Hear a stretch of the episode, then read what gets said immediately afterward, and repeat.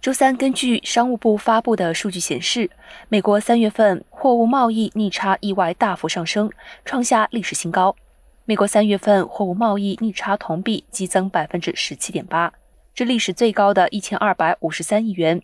其中，进口同比上涨百分之十一点五，至二千九百四十六亿美元；出口同比上涨百分之七点二，至一千六百九十三亿美元。分析认为，这一数据将会进一步拖累美国一季度的经济表现。具体来看，进口中增幅最大的工业用品达到百分之十五，这一类别下包含石油产品。近来国际原油价格快速上涨，进口的商品价格也水涨船高。经济学家将根据这一数据进一步修正他们对美国一季度 GDP 增速的预估。GDP 增速数据将在周四发布。